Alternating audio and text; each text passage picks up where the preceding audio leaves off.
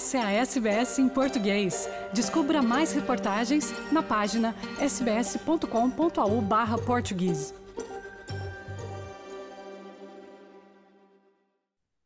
Olá, professora Armando Teixeira Pinto, obrigada por ter aceito este convite da SBS em português para partilhar connosco o seu percurso de sucesso e aventura na Austrália. Nasceu em Moçambique e sabemos que estudou matemática na Universidade do Porto, em Portugal, e que depois fez o seu doutoramento em bioestatística na Universidade de Harvard, nos Estados Unidos. Pouco tempo depois de concluir os estudos, já em 2012, ingressou na Universidade de Sydney, Austrália, já para lecionar e também para dedicar-se à investigação académica. Pouco tempo depois, foi promovido a professor aquele degrau da carreira académica que todos almejam e que muito poucos alcançam antes dos 50 anos de idade. Peço então que comece por nos dizer como foi esta transição dos Estados Unidos para a Austrália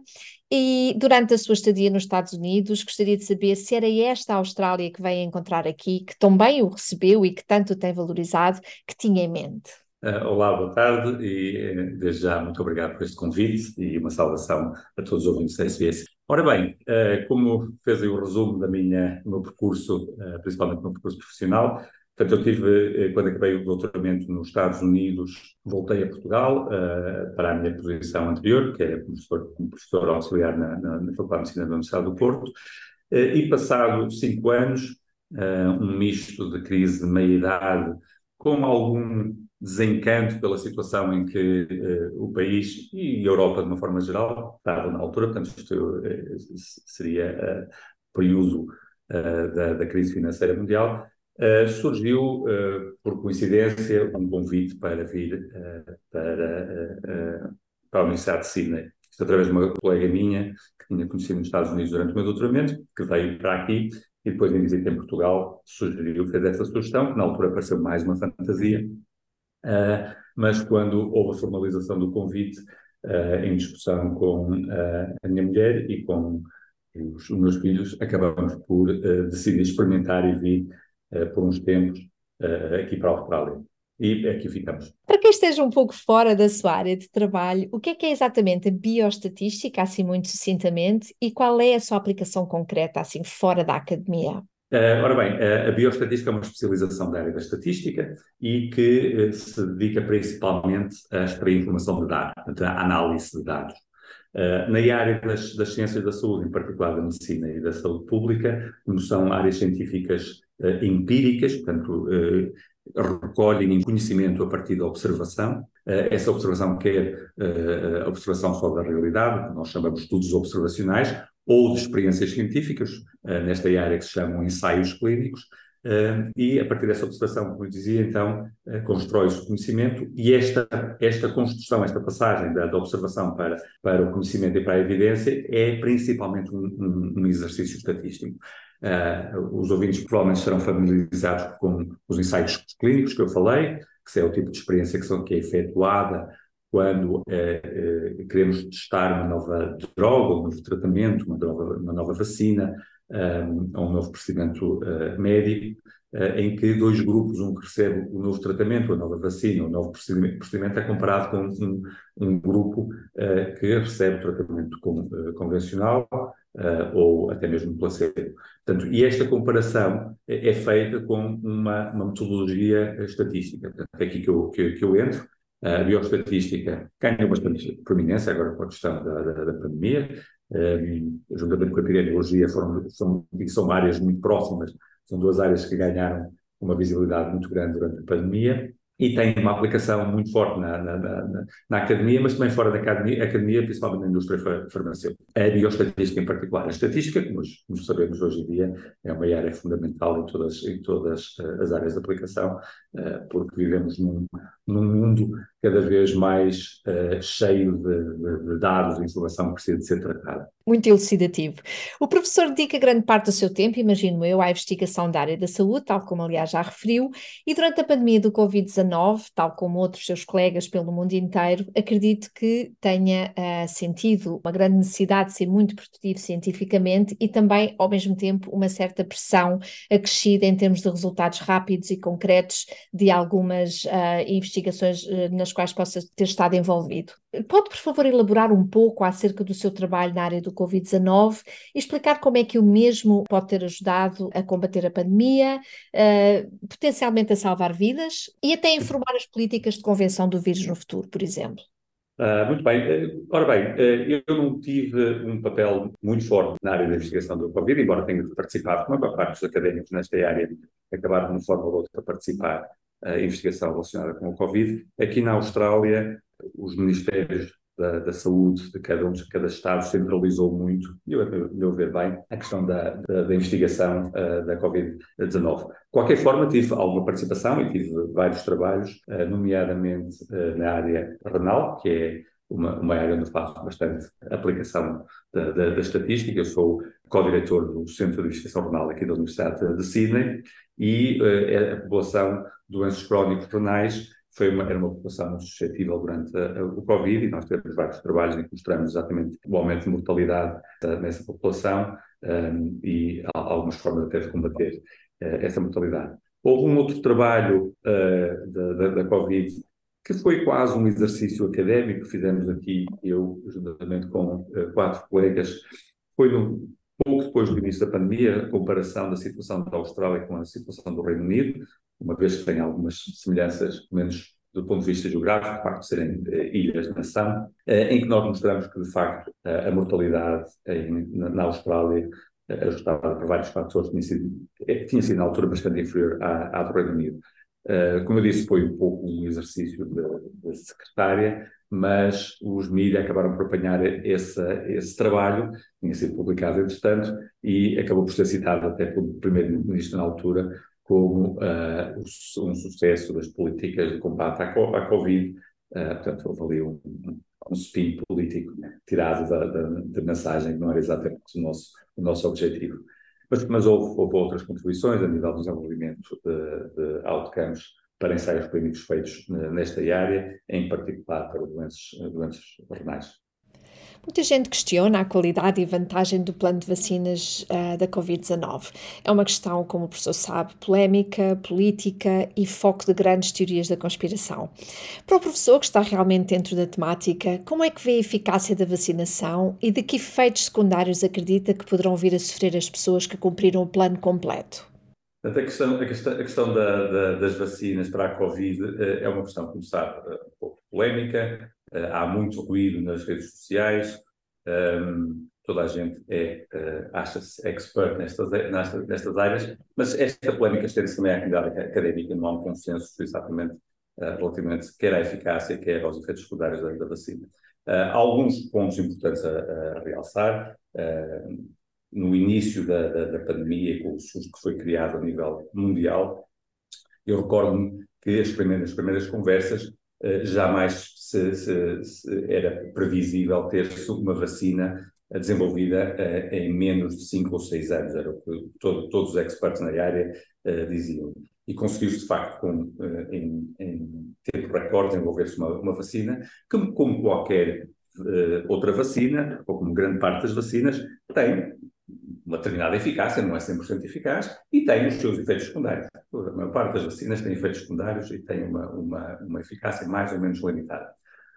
O que houve de, de, na questão da pandemia, e isto agora que é uma questão que eh, poderemos discutir, e entra mais no, no campo da política eh, e na política da saúde, houve eventualmente algum exagero da parte das, das, eh, das autoridades em forçarem uh, as pessoas eh, talvez, exatamente como eu disse anteriormente, pelo pânico provocado pela pandemia, e não saber exatamente quais eram as consequências, o, o forçar uh, da toma, por exemplo, das vacinas, que aconteceu em muitos, em muitos uh, locais, não, não, necessariamente aqui na Austrália, ou pelo menos não em todas as áreas, embora em determinadas áreas profissionais, por exemplo, eu recordo que, seria, que era necessário uh, ter-se a vacinação para se poder desempenhar determinadas funções, e, e, portanto, e essa parte do é que eventualmente poderá ter aumentado um pouco uh, a discussão. De uma forma mais particular, se uh, a vacina deveria ter sido mais focada em grupos de, de, maior risco, como por exemplo os grupos de terceira idade, ou indivíduos com maiores fatores de risco, como por exemplo a obesidade, que era sabido que era um grande fator de risco para, para a Covid, ou se deveria ter sido estendida como foi a, a crianças e a jovens adultos, isso é que eventualmente pode, pode, pode ser, mesmo do ponto de vista científico, um bocadinho mais, mais,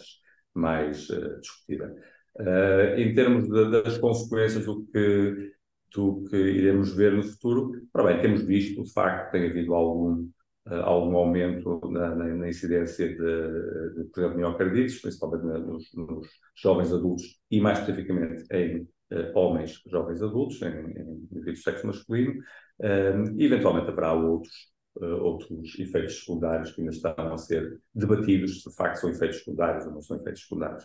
Uh, não, não, não vejo um cenário catastrófico. De, uh, aliás, já passamos, já passamos algum tempo, já temos alguma experiência com, com, com vacinas,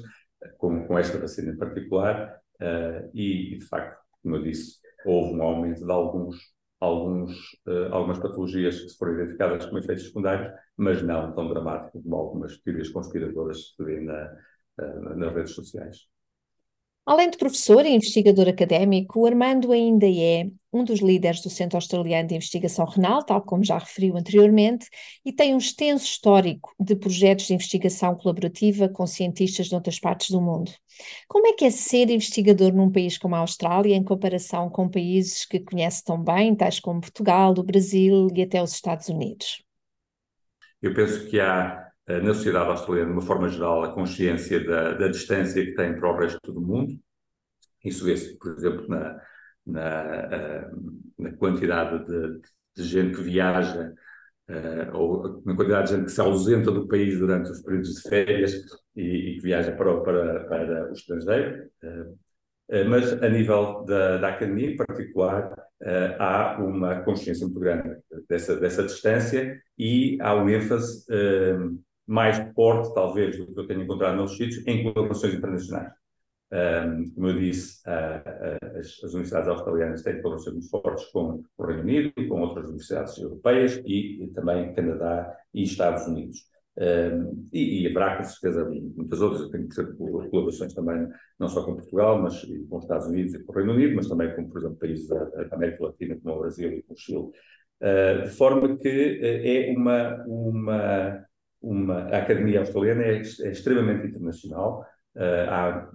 muitos projetos, nunca estive tão envolvido em projetos internacionais como tenho estado aqui nestes últimos anos na Austrália. E que conselho daria a um estudante de PhD que sonha vir a trabalhar para a Austrália e ambiciona poder alcançar o sucesso do professor? Bem, não sei se,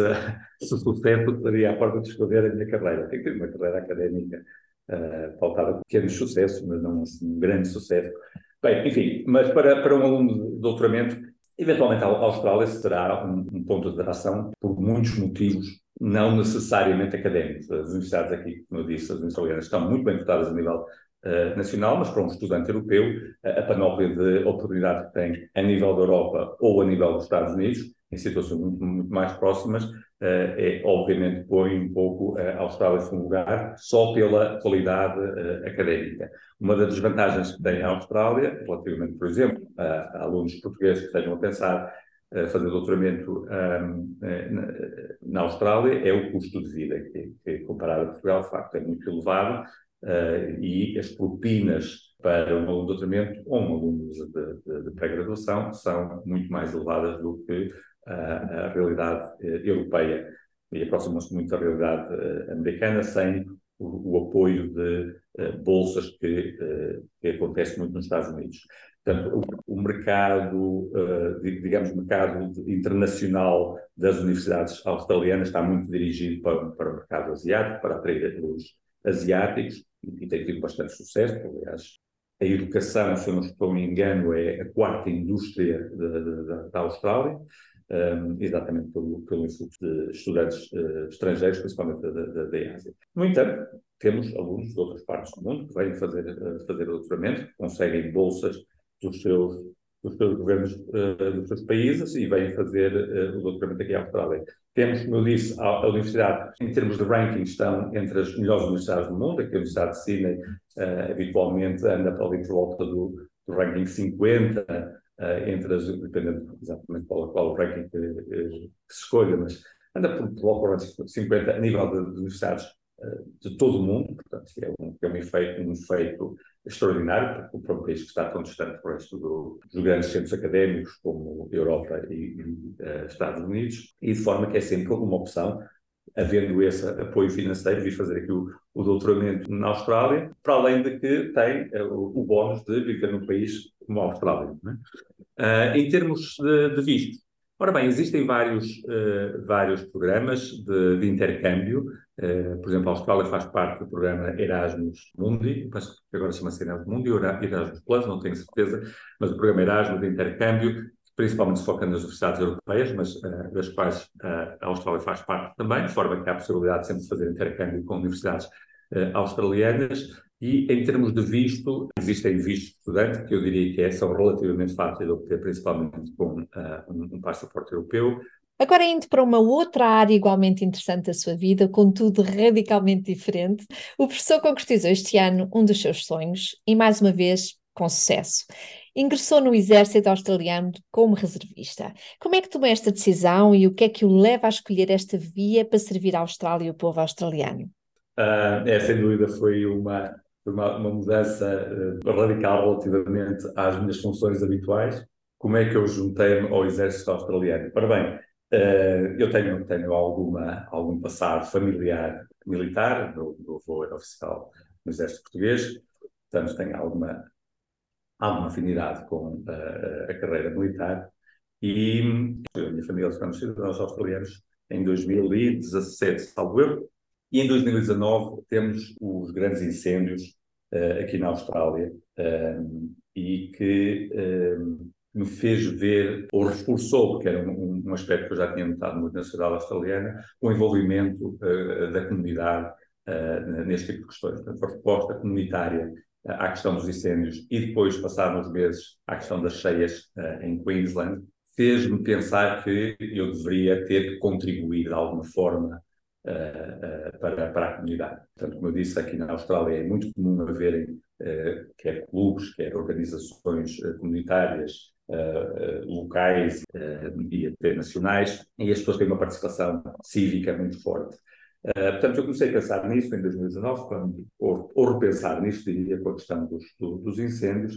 uh, e pensar como é que eu poderia contribuir. Juntou-se a isso também, como eu disse, alguma algum interesse da, da, da questão militar, uh, uma oportunidade, meus filhos já estão crescidos, começo a ter algum, algum, mais alguma disponibilidade de tempo, uh, e depois algumas questões também da situação em que vivemos a nível mundial, infelizmente, embora julgue que a possibilidade de uma, de uma guerra em que a se veja envolvida é baixa, mas não é não é totalmente uh, reduzida, portanto, seria uma, uma situação, obviamente, que Deus queira, uh, nunca, uh, nunca lá cheguemos, mas, mas uma, situação eventualmente possível. portanto, houve uma, uma, data de questões que, que, que me levaram a, pensar na questão de, do Exército. aqui na Austrália há uma grande tradição dos reservistas, que não são exatamente os reservistas como em Portugal,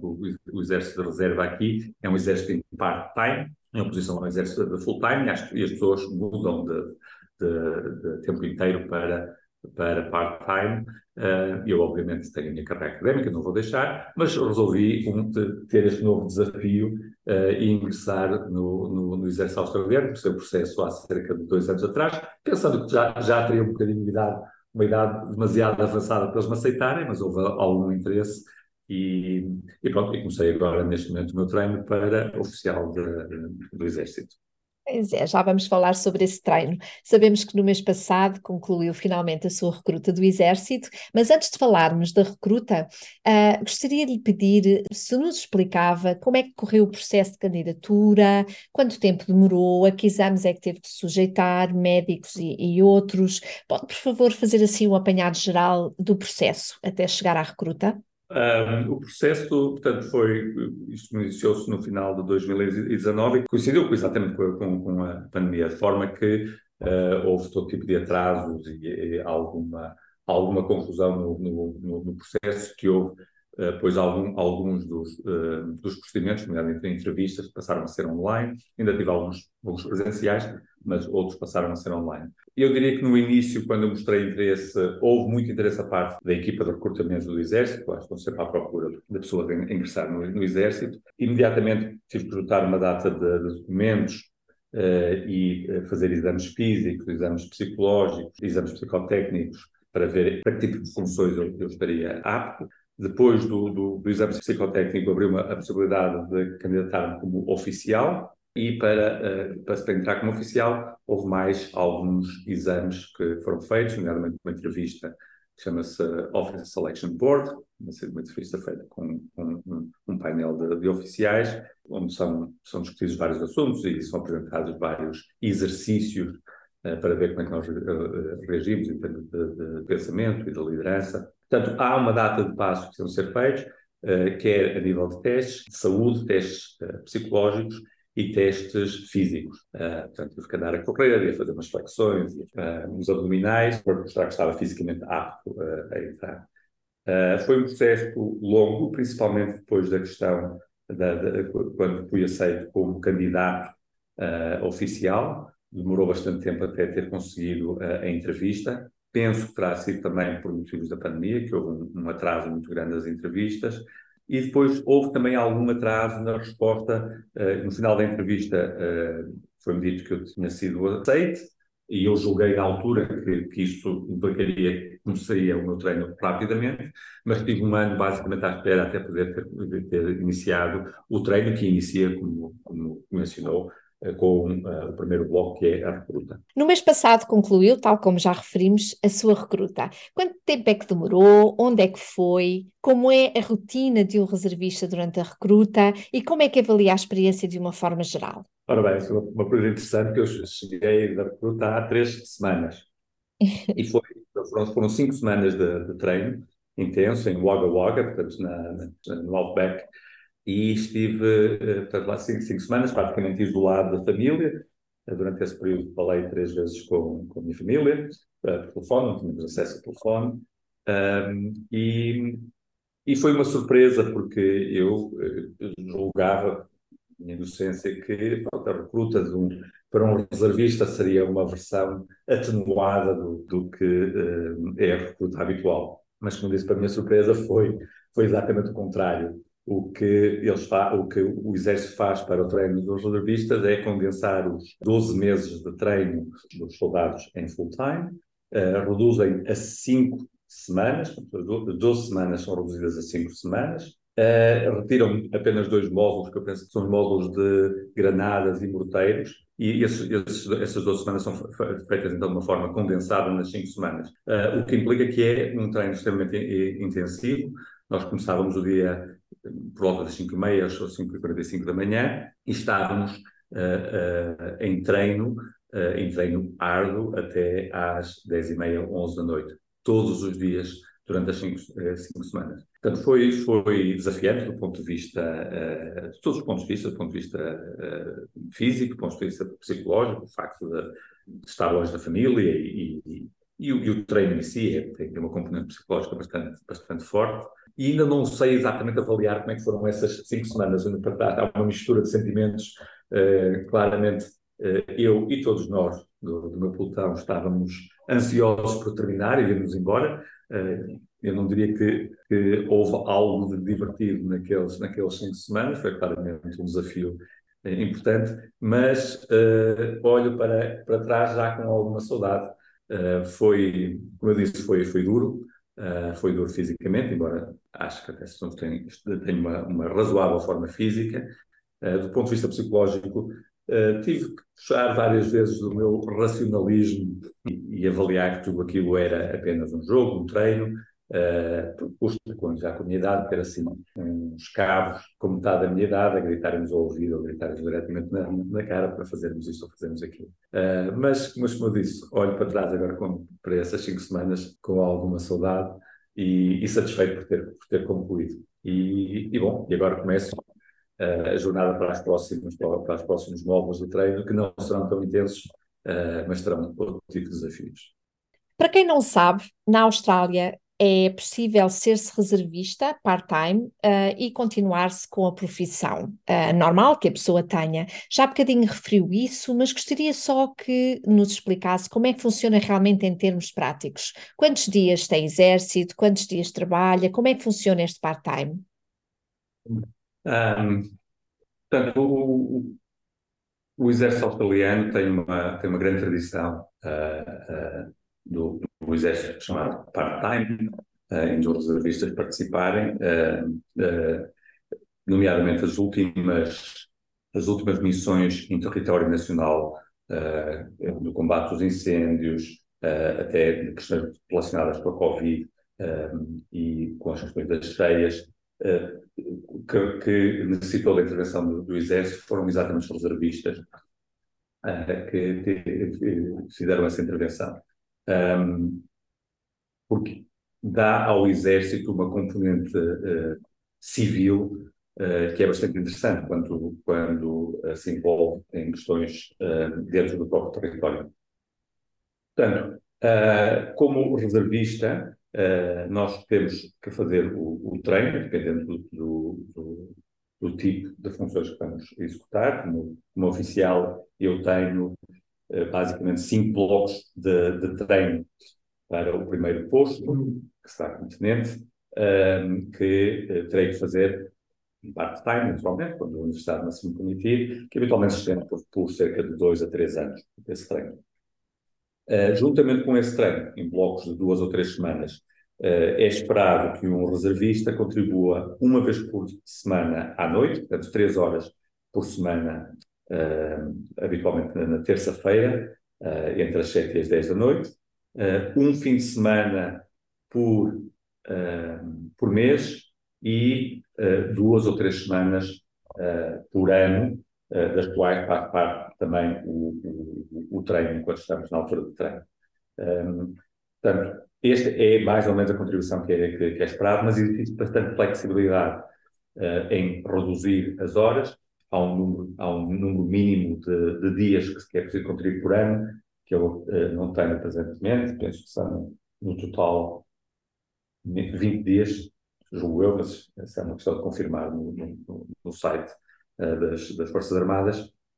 Um, e, uh, mas como dizia, portanto, há uma flexibilidade muito grande, quer em reduzir as horas, ou uma pessoa não pode ir no fim de semana, não pode ir numa determinada, numa determinada terça-feira, uh, ou aumentar, portanto, se uma pessoa quiser aumentar uh, o número de horas, também pode fazer. isto porque, eventualmente, não pode ter sido claro, o, o, o, as funções em part-time são pagas. São pagas isentas, portanto, existem alguns benefícios, o pagamento é isento de, de, de impostos, um, e, portanto, é pago por hora. De forma que se uma pessoa contribuir mais durante a semana ou durante tempo que for, uh, uh, esse tempo é, é, é, pago pelo, pelo Exército. Uh, mas basicamente é este, é este o, o, contributo que é esperado. Eu tenho, como é normal numa, carreira académica, eu tenho as minhas conferências, eu tenho as minhas colaborações externas que me obrigam a, a viajar, por exemplo, costumo ir sempre duas semanas a Portugal, onde leciono num programa doutoral na Universidade do Porto, Uh, e, portanto, isto é uma coisa que eu discuti na altura, e da parte do, do, Exército uh, há disponibilidade e houve disponibilidade de negociação para isso. Portanto, é uma questão de ajustar, eventualmente terei que dar mais algumas horas noutra, numa altura em que for mais conveniente, mas é, é essa basicamente a, quantidade de trabalho esperada para um reservista. Uh, juntamente com isso, há sempre a questão de manter a forma física, porque somos testados seis em seis meses uh, com as provas físicas para garantir que estamos uh, aptos a entrar em ação. Muito bem. Por último, gostaria de lhe perguntar uma coisa que, embora seja muito simples, um, também está cheia de nuances típicas uh, da imigração. Mesmo vivendo longe da família que está na zona do Porto, em Portugal, mesmo ultrapassando o desafio de falar e trabalhar numa segunda língua diariamente, mesmo não encontrando aquela deliciosa francesinha propriamente no restaurante aqui ao lado, o professor é feliz na Austrália? E se for o caso, porquê? Eu diria que aqui na Austrália, curiosamente, é relativamente fácil encontrar essas coisas, nomeadamente francesinhas, não muito longe de onde eu estou neste momento na Universidade de Sydney. Muito bom. Mas,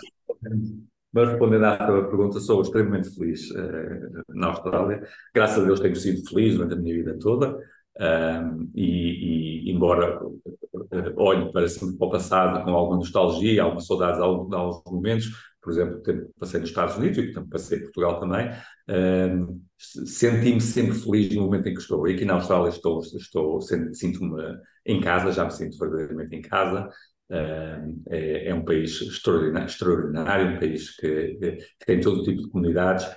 comodidades, perdão, tem todo tipo de comodidades uh, e tem, tem ainda território quase para ser descoberto. Uh, há muito pouca ocupação, é sabido, uh, e isso permite que uma pessoa se consiga se ausentar Uh, e estar sozinho, isolado durante, durante umas horas, que é uma coisa que eu aprecio e gosto, não, não naturalmente, não necessariamente da, da família, mas com a família, ir fazer uns passeios uh, em, que, uh, em que há um contacto muito próximo com a natureza e, e poucos, e poucos humanos existem à volta.